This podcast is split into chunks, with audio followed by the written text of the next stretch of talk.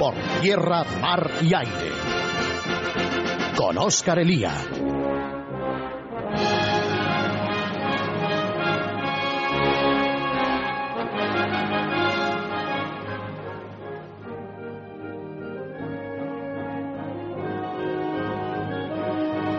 Muy buenas tardes, queridos oyentes, y feliz año 2012. Hoy es 1 de enero de 2012 y como siempre, ya saben ustedes, como todos los domingos desde hace ya casi dos años, estamos aquí con ustedes. Como hicimos la semana pasada, día de Navidad, hoy haremos, tendremos un programa especial y repasaremos no el año que ha terminado, sino algunos de los temas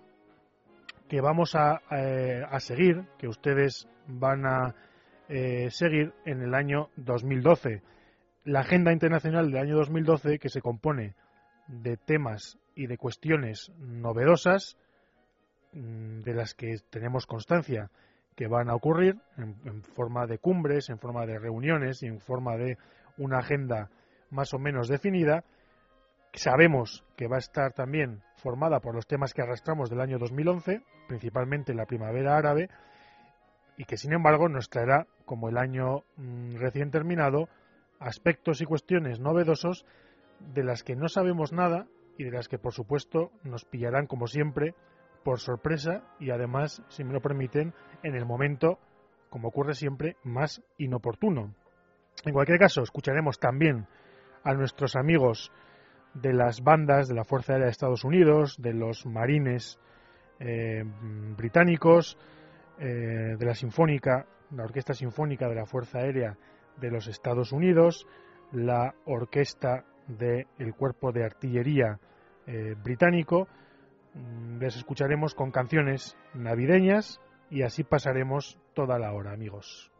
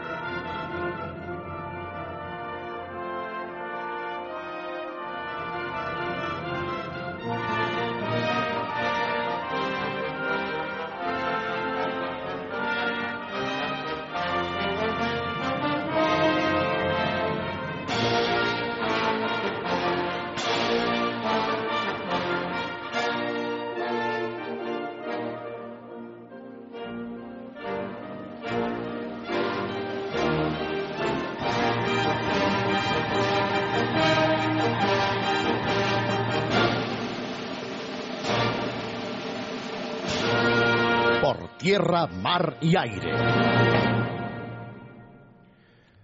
Pues como les contaba amigos, en buena medida, eh, el año 2012 va a ser el año en el que vamos a seguir hablando de primavera árabe, aunque más bien ya podemos ir hablando de invierno árabe. Habrá que estar atento en lo que ocurre en distintos tipos de países al menos en tres tipos de países. En primer lugar, en aquellos países que ya están inmersos en la primavera árabe. Eh, el caso más importante, el caso de Egipto. En Egipto, el próximo 11 de enero, acaba el proceso electoral que venimos arrastrando desde el año pasado. Y ya saben ustedes, se lo imaginan, porque además los resultados de las distintas fases lo han ido confirmando, eh, da el triunfo a los islamistas y a los salafistas, que a fin de cuentas son, eran y son los mejor preparados en términos de organización y de financiación para las elecciones. Mm, en un minoritario mm, lugar, en un papel muy secundario, van a quedar las fuerzas que nosotros apoyábamos, las fuerzas de lo que podríamos llamar liberales o moderados o pro-occidentales. Eh, la cuestión a partir durante todo el mes de eh, durante todo el año de 2012 va a ser en primer lugar qué va a ocurrir con ese nuevo gobierno. En segundo lugar qué va a ocurrir con el ejército que hasta ahora ha tutelado la transición en el país y que aspira a mantener parte del poder o si lo quieren ustedes parte de los privilegios en la nueva época en Egipto y en un segundo término, ¿qué va a ocurrir con eh, los países que le rodean, singularmente con Israel, para el que ya en los últimos meses del año pasado las cosas se fueron poniendo complicadas en el Sinaí. Les decía, otro país que está inmerso eh, en estos cambios es Libia, donde tras la muerte de Gaddafi en octubre, el fin de la, el fin de la guerra y los intentos del Consejo de Transición libio por hacerse con el control del país, por ahora asistimos a una posguerra relativamente apacible, aunque en el mes de diciembre, hace escasamente una semana, se producían enfrentamientos entre distintas facciones rebeldes en el centro de Trípoli, veremos qué es lo que ocurre en Libia, que también celebrará elecciones en el año 2012. Elecciones que ya se celebraron en Túnez, recuerden ustedes, con el triunfo por mayoría relativa, eso sí, del partido islamista de Ghanouchi. En el fondo de lo que estamos hablando en los países que están inmersos en la primavera árabe es de un avance indudable del islamismo y un mm, retroceso de las opciones más o menos liberales, pongan ustedes todas las comillas que quieran, más o menos pro-occidentales o más o menos moderadas. En el fondo el problema es que estamos cambiando a unos dictadores detestables por unos islamistas igualmente detestables, pero además sumamente agresivos. Un segundo grupo de países son aquellos en los que no sabemos muy bien qué va a pasar, pero que se encuentran en una situación de práctica guerra civil. Y piensen ustedes en dos. Por un lado Yemen y por otro lado Siria. El caso de Yemen es un caso verdaderamente complicado. Recuerden ustedes que lo comentábamos la semana pasada cuando hablábamos del año 2000, del año 2011. Es un país eh, rasgado por luchas separatistas entre el norte y el sur, un país rasgado por la rivalidad y la violencia entre chiíes y suníes, eh, un país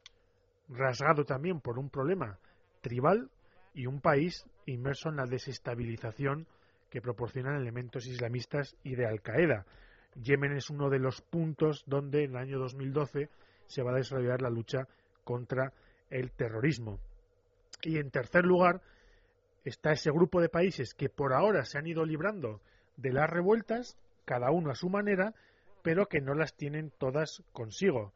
Recuerden ustedes que hace justo un año hablábamos de protestas en países donde ni lo imaginábamos, en Kuwait, en Arabia Saudí, en Bahrein, donde chocan chiíes y suníes, donde chocan Arabia Saudí e Irán con Estados Unidos de testigo incómodo, y digo que estamos hablando de países mm, que se han librado por ahora, pero que no saben exactamente cómo van a acabar el año. Estamos pensando en Jordania, por ejemplo. Estamos pensando en Argelia, que llevó a cabo apresuradamente las reformas que pudo y que por ahora muestra cierta estabilidad. Bien es cierto que eh, muy, mediatizada por la lucha contra el terrorismo islámico y Al Qaeda en el Magreb Islámico. Y estamos pensando en Marruecos. Recuerden ustedes que el año pasado Mohamed VI promovía una reforma constitucional eh, dirigida y tutelada por él mismo, aprobada, como no puede ser de otra forma, por la mayoría de los votantes, eh, no confundir con la mayoría de los marroquíes, y que eh, en el año 2012 también se enfrenta a una dura prueba, una dura prueba que a los españoles nos afectará de pleno, porque tanto si el régimen marroquí opta por una estrategia nacionalista de reivindicación nacional, como si eh, cualquier grupo islamista se hace realmente con el poder, eh, la tentación de Ceuta y Melilla es, para cualquiera de los dos casos, eh, una tentación demasiado fuerte. Y no digamos ya si hablamos de algún tipo de inestabilidad. Pero en cualquier caso, quédense ustedes con la idea, porque el año 2012 va a ser el año en el que seguiremos hablando de primavera árabe, seguiremos hablando de lo que va, lo que va a ocurrir en cada uno de los países y seguiremos hablando de las consecuencias estratégicas para toda la región y para, eh, en la práctica, el mundo entero. Porque ya saben ustedes el papel que tanto los Estados Unidos como Europa llevan jugando durante décadas en estos lugares y creemos nosotros que deben seguir jugando en el futuro. Pero en cualquier caso no está en nuestra mano elegir qué tipo de regímenes deben regir estos países, pero sí desde luego está en nuestras manos, en las manos europeas y en las manos norteamericanas, exigir a los nuevos gobernantes que se comporten de acuerdo a determinados principios, que además en nuestro paso, en nuestro caso, mm, en el GES en su día sacamos la regla de tres eh, que es la que, a fin de cuentas, hace un régimen digno o no. Eh, los regímenes que salgan de Egipto, de Libia o de Túnez, a nuestro juicio, tienen que cumplir tres reglas. En primer lugar, la regla de la igualdad entre hombres y mujeres. En segundo lugar, la regla de la reciprocidad religiosa, es decir, que se puedan abrir libremente iglesias cristianas y templos cristianos en estos países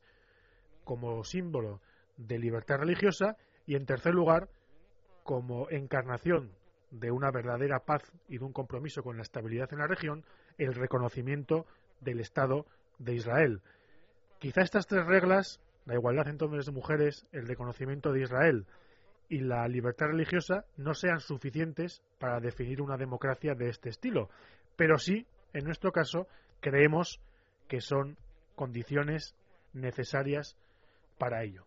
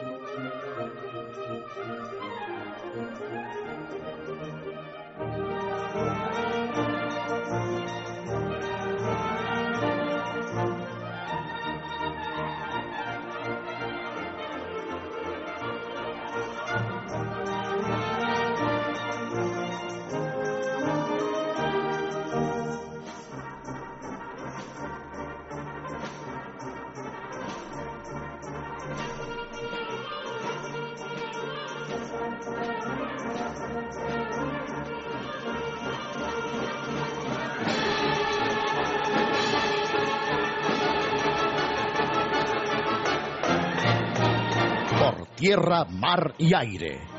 Con Óscar Elía. Y en relación con la primavera árabe y con el camino que sigan este tipo de países, está otro de los temas de los que hablaremos en el año 2012 porque desgraciadamente llevamos mucho tiempo hablando de ellos y es el terrorismo islámico. En el año 2012 veremos realmente cuál es el futuro, si es que lo tiene, de Al Qaeda Central sin Bin Laden. Eh, nosotros pensamos que la debilidad de este grupo original, que de los atentados el 11 de septiembre,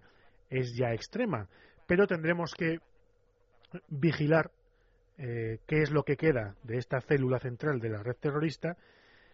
lo cual, por otra parte, eh, es un aspecto secundario, porque como ustedes saben,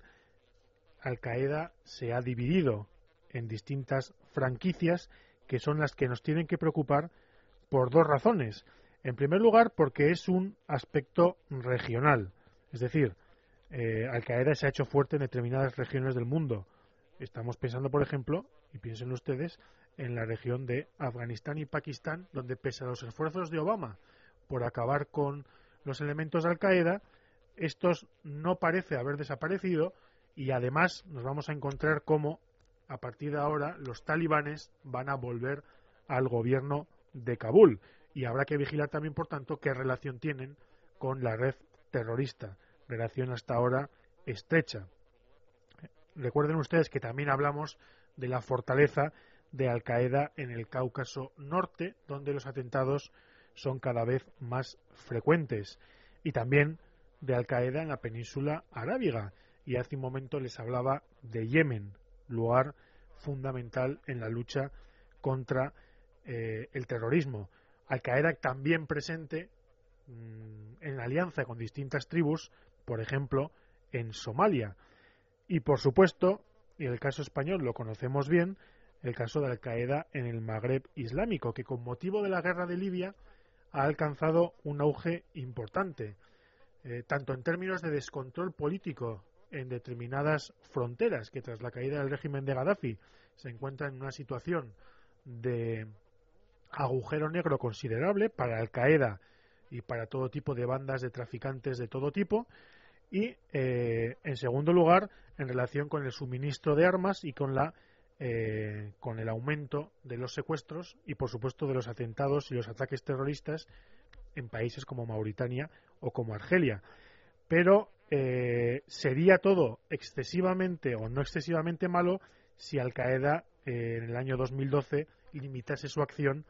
a determinadas regiones y es que durante el año que ha terminado hemos visto como desde Yemen, hemos visto como desde Irak, hemos visto como desde distintos países Al Qaeda ha tratado de lanzar ataques terroristas contra Occidente. O sea que el hecho de que Bin Laden y su elitista grupo eh, que formó Al Qaeda Central en los años 90 haya desaparecido no significa que otro tipo de grupos no hayan tomado el control. En un nivel, si quieren, eh, jerárquico superior, políticamente hablando, el islamismo goza de buena salud. Eh, tanto el yihadista como el moderado, que como hemos visto, se está haciendo fuerte en distintos países. En el caso del terrorismo islámico, además, en el caso del yihadismo, en el caso del islamismo radical, como todos ustedes quieran denominarlo, estamos asistiendo a la apertura de nuevos frentes. El más complicado y del que ustedes mm, oirán hablar en el año 2012 es el caso del África negra, donde tanto desde el sur, desde Somalia, como desde el norte, desde Mauritania, el eh, Al Qaeda está penetrando en países donde eh, antes nos sería imposible o pensaríamos que sería imposible hablar de terrorismo islámico y de yihadismo. En Mali, en Níger o en Etiopía conocen ya lo que es el zarpazo de las acciones terroristas de Al Qaeda o de sus distintas franquicias. Así que tengan ustedes en cuenta que este va a ser otro de los temas a los que tendremos que atener y a los que tenemos que fijarnos de cerca. Relacionado con esto también está otro tema fundamental que es todo lo que ocurra tanto en Afganistán como en Irak, que son dos de los puntos donde por lo menos momentáneamente parecía o momentáneamente parece que hemos eliminado a Al Qaeda. Veremos lo que ocurre en el año 2012 en Irak, porque va a ser un año en el que ya no habrá tropas norteamericanas y en el que en buena medida el país puede quedar eh, expuesto a la influencia iraní, que como hemos visto desde durante toda la guerra y la posguerra en aquel país, es una influencia enorme y es una influencia sumamente perniciosa. También en Irak veremos cómo funcionan los contrapesos y cómo son las relaciones tanto entre suníes como eh, entre suníes y chiíes. Y por supuesto veremos si Al Qaeda consigue reorganizarse en Mesopotamia y consigue volver a actuar en este país. el caso de Irak es un caso que habrá que tener muy en cuenta durante este año porque eh, em, tendrá que ver también con el papel de los Estados Unidos y con el juicio que podamos hacer de esa apresuradísima retirada de Obama de aquel país. Algo parecido ocurre con Afganistán. Eh, durante el año 2012 se va a producir la progresiva transferencia de, del tema militar y del tema de seguridad al gobierno afgano. Veremos también cómo eh, funciona esa tensión entre Obama y los militares. Obama es partidario de realizar la transferencia de manera más rápida eh, frente a los militares, que son partidarios de hacerlo de manera más lenta, precisamente para evitar los temores que ahora nos asaltan respecto a Irak, teniendo en cuenta que la fecha límite para la retirada de las tropas es 2014, también para las tropas españolas. Pero en cualquier caso, durante el año 2012 empezaremos a ver, veremos ya cómo funciona un Irak independiente y empezaremos a ver si el gobierno afgano es capaz de asumir realmente las competencias en materia de seguridad y de defensa con el problema evidente de que el movimiento talibán no ha sido derrotado. Pero quédense también con estos dos temas, el tema de Al Qaeda y el tema de lo que ocurra en Afganistán e Irak.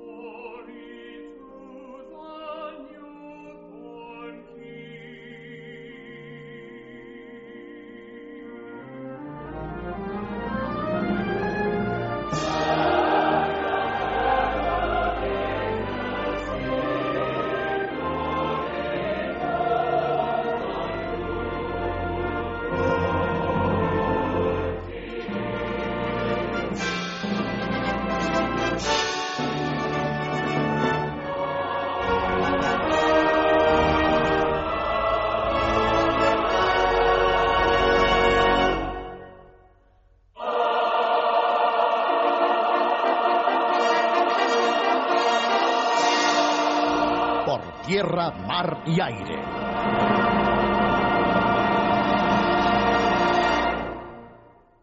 Caray. Y otro tema que arrastramos del año pasado y que en verdad arrastramos desde hace ya bastante tiempo, pero que ustedes, del que ustedes van a oír eh, hablar a lo largo del año 2012, es el tema del programa nuclear iraní. El programa nuclear iraní va paralelo desde hace ya un tiempo eh, al programa eh, misilístico iraní, es decir, el desarrollo de la bomba nuclear corre paralelo al desarrollo de las capacidades para utilizarlo, eh, para montarlo en cohetes o misiles y lanzarlo a sus enemigos, que adivinen ustedes cuáles son. Acabamos el año, recuérdenlo, con el, la noticia, en el mes de noviembre, del informe de la Agencia Internacional de la Energía Atómica sobre el programa nuclear de Teherán. Y a partir de ese momento se puso en, marcha el lento eh, proceder habitual de las Naciones Unidas, eh, el envío de inspectores, las solicitudes de envío, el bloqueo por parte iraní. En el fondo, eh, esto nos recuerda muchísimo al fantasma de Irak. Recuerden ustedes a Al-Baradei, que al final este tipo de personajes siempre reaparecen, ya lo tenemos en Egipto eh, jugando el papel de persona de moderada y abierta a Occidente, pero que a fin de cuentas es un viejo conocido de la burocracia eh, internacional, ligado además a todo tipo de escándalos. Pues recuerden ustedes que el problema que suscitó eh, los programas de armas de destrucción masiva de Saddam Hussein de Irak fue precisamente eh, el problema se suscitó por la incapacidad de Naciones Unidas de llegar a la conclusión de si Irak tenía o no tenía estas armas. Y con Irán todo parece indicar que vamos a ir a lo mismo, a un tira y afloja, a un juego del gato y el ratón, solamente que en este caso hablando de eh, unas armas sumamente peligrosas que van a poner en, jaque y van a volver del revés toda la, toda la región. Asistiremos, como estamos asistiendo ya, al aumento de las sanciones internacionales sobre el régimen de Teherán. Eh, hasta ahora realmente no han funcionado. En mayor o menor medida están haciendo daño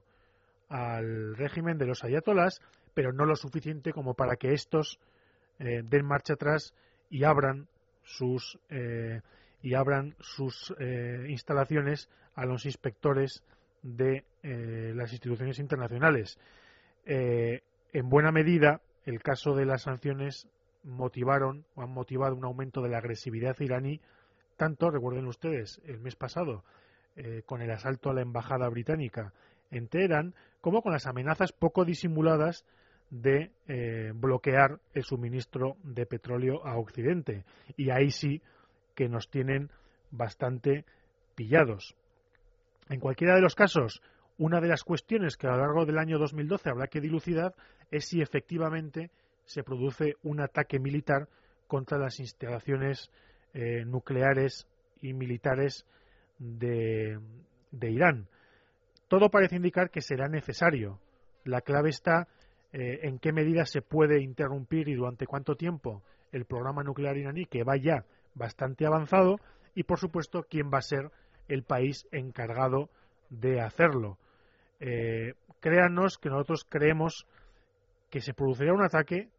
que probablemente aún tarde unos meses en producirse, porque va a ir ligado también con la situación política en Estados Unidos, pero mucho nos tememos que ahí no va a haber marcha atrás y será necesario destruir el programa nuclear iraní, si es que antes no se logran con otro tipo de medidas que se han puesto en marcha, si ustedes lo recuerdan, en los últimos años. En cualquier caso, sería una catástrofe que Irán se hiciese con la bomba nuclear, como muchos informes indican, para finales de este año 2012,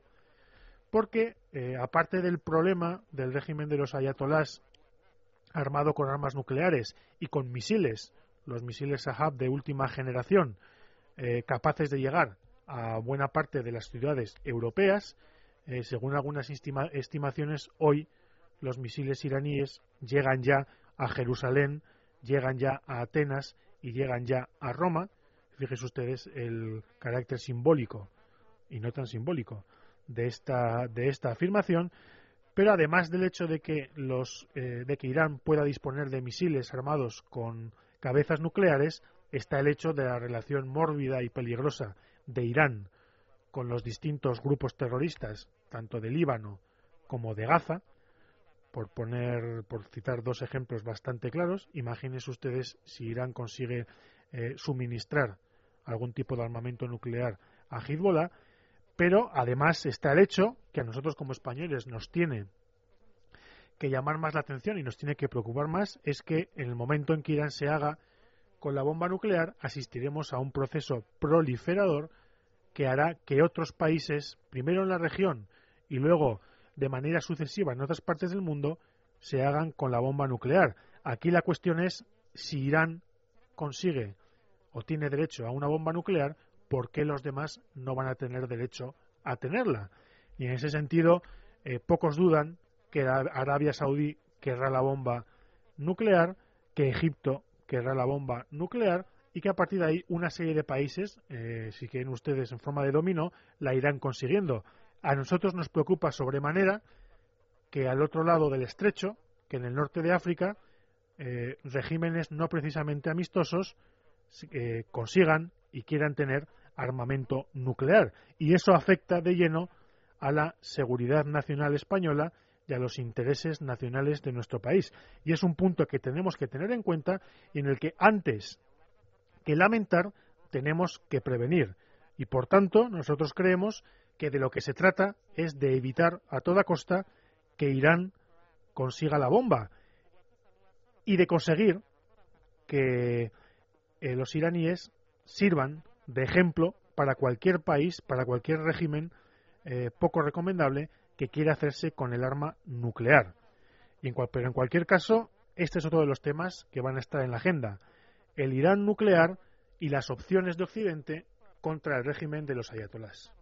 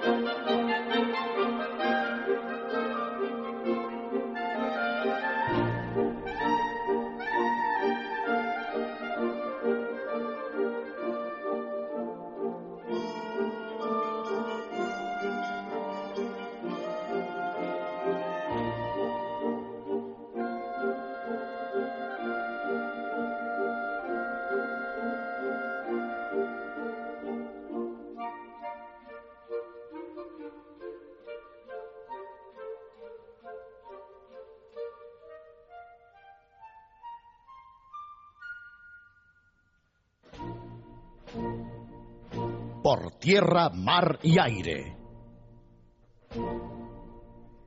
Y en otro orden de cosas, ya en la agenda más eh, controlada y controlable, eh, por supuesto este año 2012 va a ser el año de las elecciones presidenciales en Estados Unidos, donde Obama evidentemente se la juega, eh, se juega el ser uno de los pocos presidentes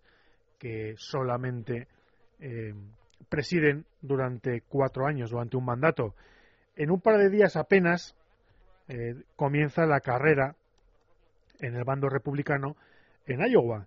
Eh, recuerden ustedes que hay dos candidatos de todos los que comenzaron a lo largo del año 2011.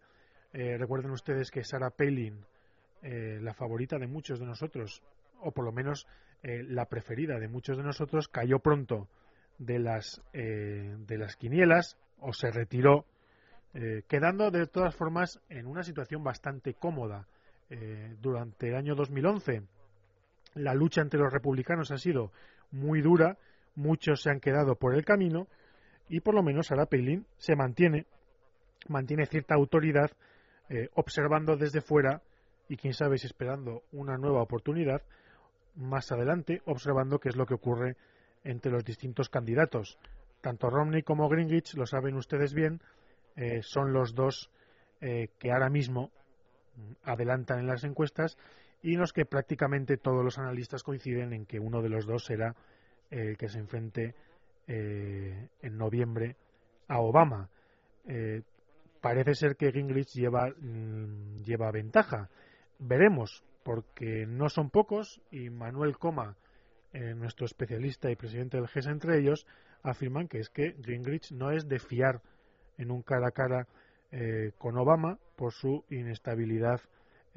política y por sus altibajos. Lo veremos porque en agosto de este año tendremos la convención republicana y tendremos eh, por fin el candidato que trate de desbancar y de sacar a Obama de la Casa Blanca. Obama que ya ha puesto en marcha la maquinaria, eh, la maquinaria electoral de lo que él, por otra parte, es un experto, es una de estas personas que son magníficos candidatos, pero que luego como presidentes son un desastre, y ustedes ya saben que ni en el GES ni en el radio se le tiene en muy alta estima al, inquilino de la Casa Blanca.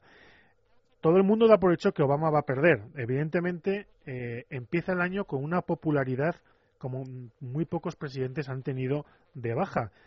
Pero nosotros creemos que de todas formas queda mucho Obama, que Obama en determinadas circunstancias y en, eh, en época electoral es un tipo enormemente hábil y creemos además que puede dar un susto a mucha gente que se piensa que, Obama, el zapatero negro,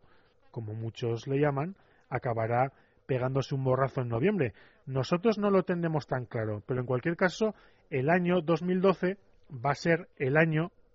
en el que vamos a hablar mucho de Estados Unidos, en el que vamos a hablar de los candidatos republicanos, en el que vamos a hablar de las maniobras de Obama empezando por la retirada a toda prisa de las tropas norteamericanas de Irak, que veremos en qué acaba. Es decir, recuerden ustedes que en un momento determinado de, del mes de octubre, la Casa Blanca, que está obsesionada con tener a todos los muchachos de vuelta en casa para la campaña electoral, en octubre del año pasado, eh, no quiso Obama mm, renegociar la presencia norteamericana en Irak. Eh, que es fundamental y que estaba jugando un papel fundamental en los últimos años, tanto en el control y en el combate contra las milicias armadas por Irán como contra los rescoldos de Al Qaeda en la región. Eh, veremos lo que ocurre en Irak, porque como ustedes saben, tenemos a Turquía periódicamente penetrando en territorio iraquí para perseguir y para atacar a los kurdos y tenemos la influencia iraní en el sur con el pago y el armamento de milicias. Eh, Obama va a ir hacia una campaña basada en lo interno. Desgraciadamente, eh, nosotros creemos que el problema del aislacionismo norteamericano, de la retirada norteamericana tanto de Afganistán como de Irak, debe mucho a Obama, pero no es solo de Obama. Y en el campo republicano, en la derecha norteamericana, y recuerden ustedes, el Tea Party durante la campaña de hace de hace año y pico, eh, se mostraba tremendamente aislacionista. En cualquiera de los casos, nosotros pensamos que Estados Unidos va a girar hacia el aislacionismo, que la campaña electoral para las presidenciales del 2012 de este mismo año va a ser una campaña centrada en lo doméstico, centrada sobre todo en la economía y quizá en otros temas menores como la, eh, como la inmigración, sin descartar que el exterior mm, dé algún susto a los norteamericanos y se introduzcan temas de exteriores en la, en la agenda, pero nosotros pensamos que llega una época en la que Estados Unidos va a mirarse más a sí mismo y va a preocuparse menos de lo que pasa por el mundo. Con lo cual, al nuevo gobierno, que ahora mismo debe ponerse a trabajar, es un aspecto que no puede ni debe descuidar, porque eh, Estados Unidos va a dejar de soportar las instituciones internacionales, va a dejar de soportar eh, la OTAN o la ONU como foros en los que simplemente se pone en cuestión su autoridad y su papel en las distintas partes del mundo y por tanto vamos a asistir en el año 2012 a un progresivo retraimiento norteamericano en el mundo.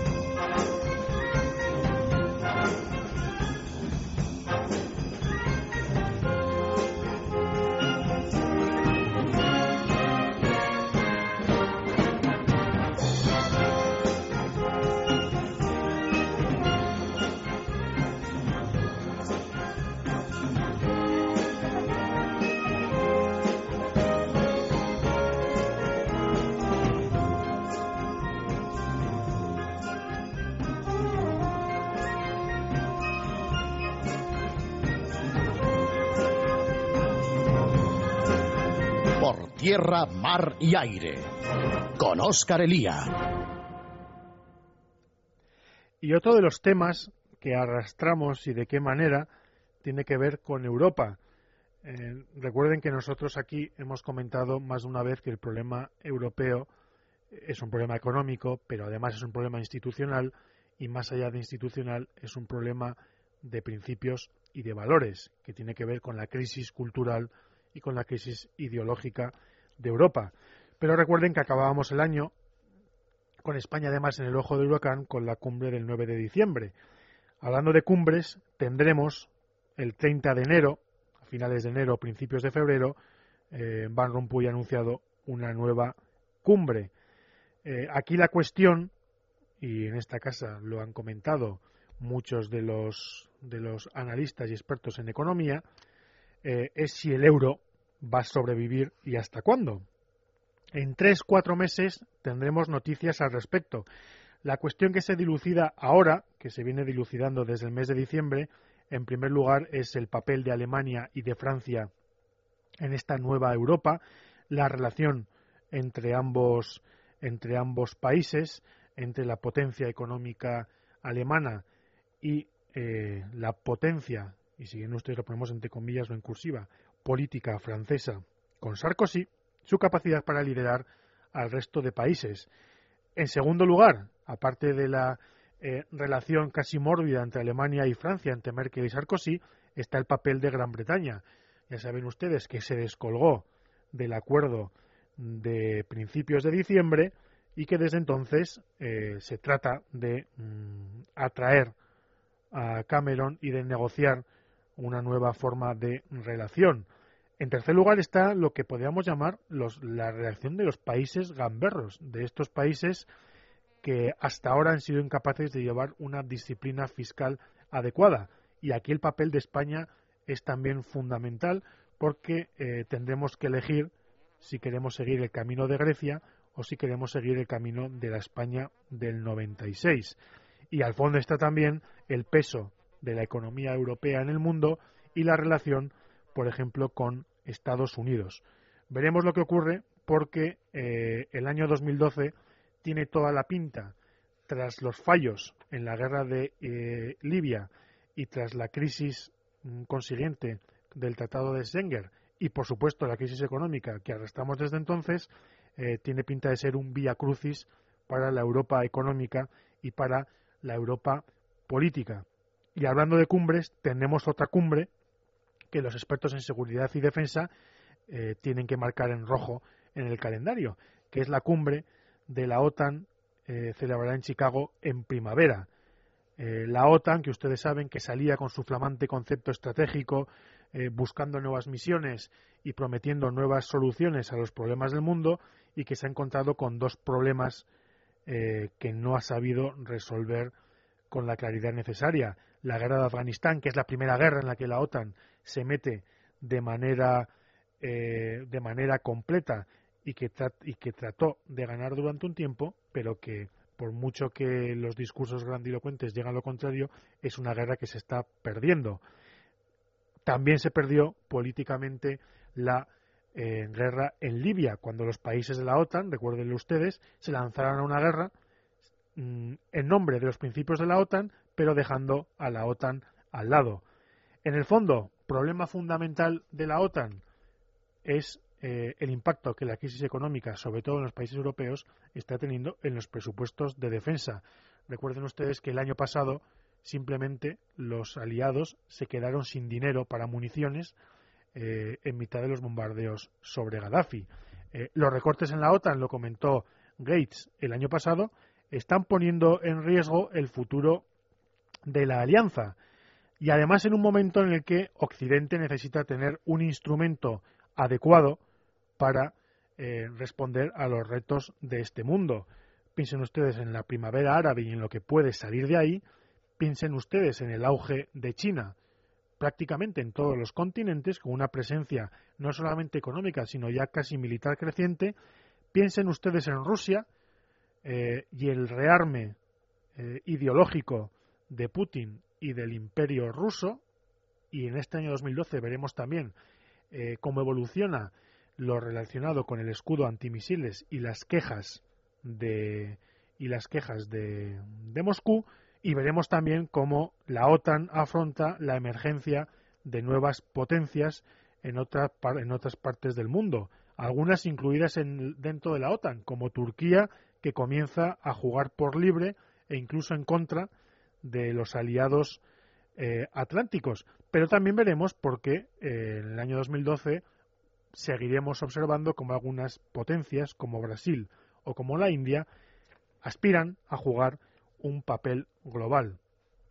Créanos que de todo esto hablaremos en el año 2012. Hablaremos de temas que arrastramos del 2011 y de antes. Algunos los hemos comentado. Hablaremos también de este tipo de eh, temas, cumbres, reuniones de las instituciones que aún siguen en pie en, este momento histórico en el que nos encontramos, veremos qué pasa con la OTAN, veremos qué pasa con la Unión Europea, eh, bueno, esto que podemos colocar en el saco de lo controlable y lo que podemos controlar. Pero hay un tipo de temas de los que, como ustedes saben bien, no sabemos nada. La historia nos deparará también en el año 2012 muchos problemas y muchas sorpresas que ni imaginamos. Y uno de los aspectos que tanto los analistas como los que hacen política desde los gobiernos deben tener en cuenta es que nos estamos metiendo en un mundo que se caracteriza por la rapidez por la que se suceden los cambios y por la que se suceden los acontecimientos y por el hecho de que todos nos van a llegar de manera impactante y de manera sorpresiva en cuestión de poco tiempo. Así que eh, esto es lo que hay. Nosotros estaremos aquí, como se suele decir, para contárselo a lo largo de próximos programas y me queda simplemente desearles un feliz año, emplazarles para el próximo día 8 de enero, que ya estaremos aquí con programas normales, con nuestros analistas. Yo creo que hablaremos de todos estos temas con más calma y simplemente les deseo a ustedes amigos un feliz y próspero año 2012 y me despido hasta la próxima semana.